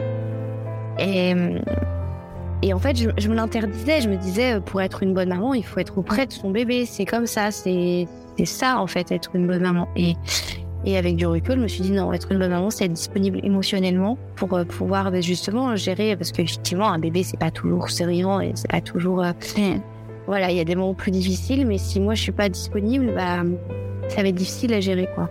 Et puis surtout aussi, euh, quand on va travailler, qu'on se change les idées, ou même qu'on sort boire un verre avec une amie et que papa prend le relais, bah déjà, on se sent mieux et l'enfant, il va, il va le ressentir aussi automatiquement. Oui, tout à fait. Ouais. Euh, c'est, j'ai senti la différence. Il a donc commencé la crèche en septembre 2022. Et moi, j'ai repris le travail euh, en octobre. On s'est laissé un mois pour, euh, pour essayer de, bah, de s'organiser dans nos, dans nos quotidiens. Et, et j'ai déjà senti la différence. Euh, entre-temps, j'ai décidé de prendre rendez-vous avec mon médecin euh, pour lui exprimer bah, à quel point cette année avait été difficile et que j'avais encore du mal, j'avais beaucoup de crises d'angoisse, que j'arrivais encore pas à dormir. Euh, et donc mon médecin traitant euh, a vraiment écouté euh, bah, mon ressenti et m'a dit euh, parce que vous faites c'est une dépression postpartum. Et je me suis dit mais non, je je suis juste mal organisée en fait, je suis juste une maman qui sait pas faire. Et, et elle m'a rassurée, elle m'a dit si vous savez faire. Et je lui ai tenu tête et je lui ai dit mais non, je suis juste nulle en fait. Je, Samuel aurait une maman bien meilleure que moi euh, qui ne pleure pas. Pourquoi je pleure? Il est là, il est en bonne santé, il est en vie. Pourquoi je pleure? Et il m'a dit mais la, la maternité c'est pas tout rose et, et on le dit peut-être pas suffisamment. Il faut trouver des sas de décompression et vous en avez aucun. Donc, euh, donc il faut juste essayer euh, peut-être vous d'aller un peu équilibrer, euh, voilà, de votre côté vos énergies, quoi. avoir du temps pour vous, avoir des moments avec lui, avoir des moments en famille. Mais peut-être que passer, bah voilà, de 8h à, à 8h le lendemain matin, coller à votre fils, effectivement, c'est c'est peut-être pas pour vous. Mais c'est OK, en fait, parce que tout le monde finirait barjot avec des pleurs de bébé 24-24 en fond sonore. Donc, euh, donc en fait, elle m'a, elle m'a donné plein de conseils. J'ai repris contact avec la psychologue qui m'avait suivi quand euh, j'ai perdu ma fille. Et, euh, et elle m'a dit, euh, elle m'a dit, bah, on va, on va reprendre un suivi euh, jusqu'à ce que ça aille mieux, jusqu'à ce que vous sentiez que, ça va. Euh, aujourd'hui, c'est, c'est pas encore ça. Mais, mais Samaël dort mieux parce que moi, je, enfin, parce que peut-être pas, mais moi je dors mieux, Samaël dort mieux. Et avec papa, on, a trouvé une, une organisation. Euh, je gère la nuit quand même. Quand Samaël se réveille, ça arrive. Parce que bah, il est allaité et que le sein, c'est pas que nourricier. Il y a des moments où il a besoin, j'y vais. On a mis en place des petites, euh, des petites astuces. Euh, Samaël, il est angoissé par, euh, par le lit. Donc, on a mis en place un lit Montessori au sol. Comme euh, le lit cabane? Oui, un petit peu. Euh, là, lui, il a pas trop de cabane encore, mais il est au sol et en fait, il, peut, il a juste un, un, un petit rebord, donc il empêche de rouler et bouler euh, jusqu'à ah oui, sa chambre. Et du coup, il peut se lever lui-même et, et aller dans la chambre ou en tout cas, il, il se sent pas enfermé. Mm. Euh, il a toujours des angoisses, c'est-à-dire que quand il se réveille et qu'il voit que ni l'un ni l'autre nous ne sommes là, on, il va très vite pleurer, etc. Mais à ce moment-là, bah, on a mis un petit matelas au sol à côté de lui. Et, euh, et on finit notre nuit quand il se réveille sur les coups de 4h30 ou 5h. Bah, ça nous gêne pas. On s'est dit c'est OK. Mm. L'un ou l'autre, on finit notre nuit euh, auprès de lui. Jusqu'à ce qu'il qu sente en fait on est juste à côté. Et, et, de, et de, voilà, et de vivre un, un, peu plus sereinement les prochains mois. Parce que bah, il est encore petit. Il n'a pas tout à fait un an et demi et, il a encore besoin de nous. Et du coup, euh, à tout prix le vouloir mettre dans sa chambre, à tout prix le vouloir faire dormir, c'est c'est pas la bonne solution. Donc, euh, on essaye de s'organiser. Le après, ça c'est comme vous le sentez vous, parce que c'est vrai que souvent, euh, bah, en France, on se dit oh il fait déjà ses nuits, oh il, il dort dans sa chambre, oh il, alors qu'en fait, ben non, c'est chaque famille a son propre fonctionnement. Et si on a envie, par exemple, bah, d'être bien et même de, le mettre dans notre lit, et que tout le monde dort bien comme ça, bah, pourquoi pas en fait C'est vrai qu'en France, on est très. Euh, voilà, il faut que l'enfant aille dans, dans sa chambre, dans lit. Alors qu'au final, certains enfants ont besoin juste aussi d'être souvent rassurés, d'être. Euh, c'est. Bah, du coup, en fait, nous, on fait un peu un mixte. Euh, il finit souvent la fin de nuit dans notre lit, mais là, grâce au matelas à côté de, son petit lit, bah, c'est nous qui finissons euh, un peu dans le sien, mais c'est pas trop grave. Euh, parce que bah, moi, je suis vraiment pas du matin, c'est ça qui est difficile, et puis je vais travailler le matin maintenant. Donc, du coup, papa, lui, gère plutôt le matin, et moi, je m'occupe de toute la nuit, en fait. Mm. Donc, voilà, on a réussi à à trouver ce petit équilibre. Il y a parfois des, moments où, où, les grosses crises euh, me prennent assez violemment au niveau de la poitrine. Je recommence à avoir des crises d'angoisse. Mais pareil, on a, on a mis euh, en place un peu un, nom de code avec Marine. Il me fait comprendre qu'en fait ça monte et parce que je me rends pas compte en fait, je me vois pas monter. Oui. Et, euh, et du coup, il prend le relais. Et quand il est pas là, euh, j'essaye de, de, faire avec Samael euh, bah, une technique de diversion, de lui proposer deux choses. Toujours, tu veux qu'on fasse ci ou ça, et je propose toujours deux, deux choses différentes.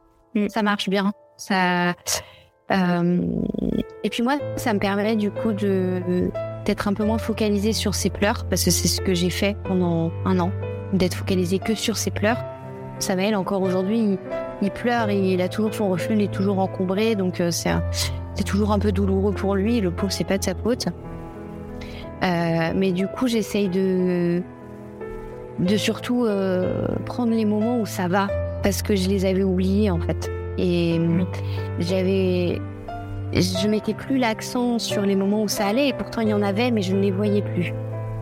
Donc euh, là, dès que ça va et qu'il qu'il a des moments où il rigole, il éclate de rire, bah, je, Enfin, voilà, là, c'est l'inverse. Je pleure de joie. Je me dis, mais j'ai pas tout raté. il est heureux, ce bébé, il va très bien. Euh, et, parfois, même quand moi je vais pas bien, euh, je suis assise au bord, euh, au bord du canapé. Il va venir prendre mon visage entre ses mains, me dire maman. Je me dis, ok, c'est bon. je crois que j'ai pas trop, j'ai pas trop tout raté. il devrait aller. Donc du coup, c'est, ça a été un an d'ambivalence compliquée. J'essaye encore de me dire que tout ce que j'ai ressenti et ce que je ressens, euh, c'est ok, mais c'est pas, euh, c'est pas simple euh, parce qu'il y, a toujours cette culpabilité de. Bah, alors j'ai un profond respect énorme hein, pour les mamans qui n'ont pas eu encore leur bébé arc-en-ciel, vraiment. Et si tel est leur souhait, je, je, leur souhaite que ça arrive très vite. mais c'est vrai que quand on nous dit tu as la chance d'avoir ton bébé arc-en-ciel, tu n'as pas à être malheureuse ben, sachez que on aimerait ne pas l'être. Et euh, en fait, c'est comme si on avait trois personnes en face de nous qui nous montraient du doigt. On a euh, euh bah, les autres mamans qui nous disent euh, ton bébé est en vie, en pleine santé, nous le nôtre est décédé. Mais en fait, on sait puisque le nôtre aussi. On a la personne en face de nous, nos familles, nos proches, la société, et on a nous en fait en face de nous parce qu'on se dit tous les jours, euh, on ne devrait pas ressentir ça. C'est pas normal. Euh, on ne devrait pas être malheureuse. Alors on n'est pas malheureuse en fait. On, est juste perdu dans les sentiments parce que entre la fatigue, le fait que la maternité, ça soit difficile pour toutes. Mais il y a des postpartums qui se passent mieux que d'autres.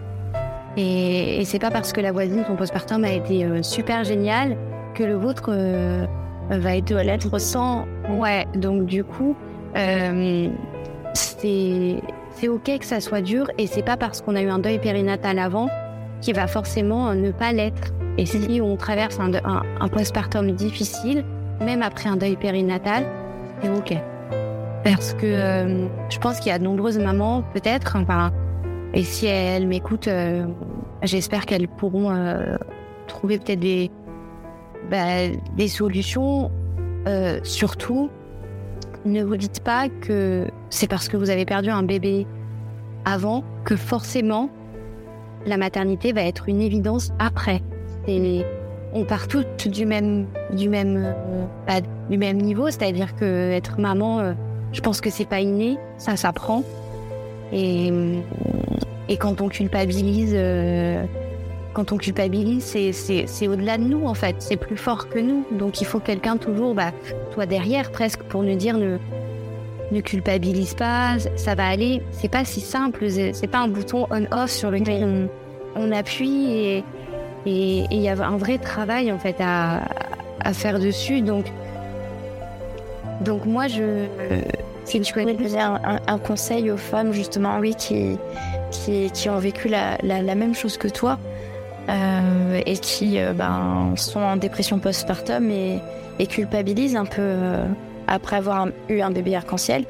Qu'est-ce que tu leur dirais comme conseil? Bah, Je leur dirais déjà qu'elles sont pas seules.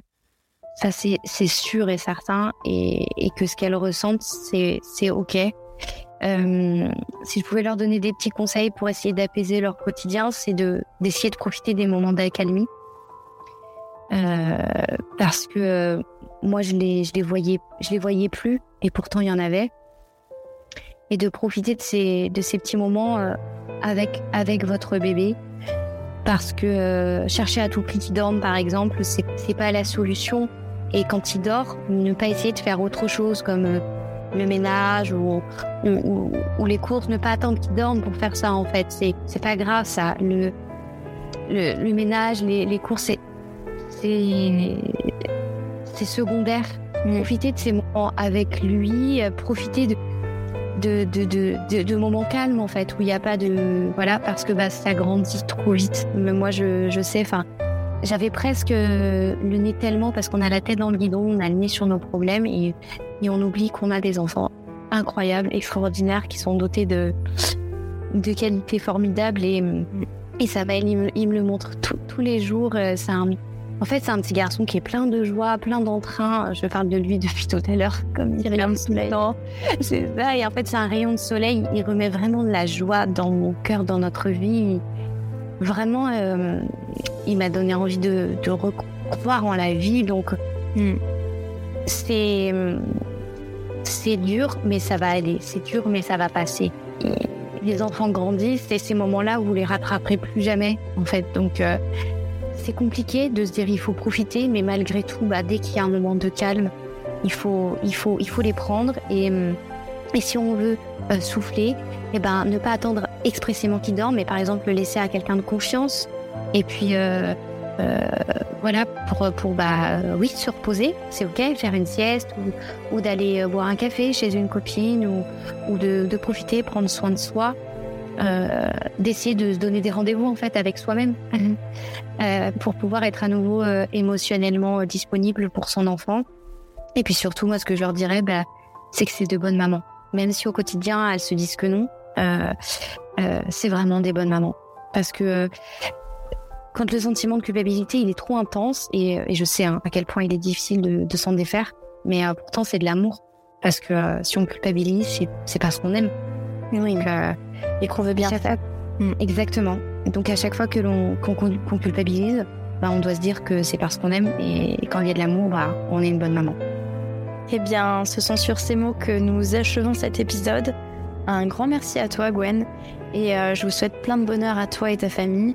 Et ta petite Calès qui sera toujours là à tes côtés dans ton cœur. Chère auditrice, merci de nous avoir écoutés.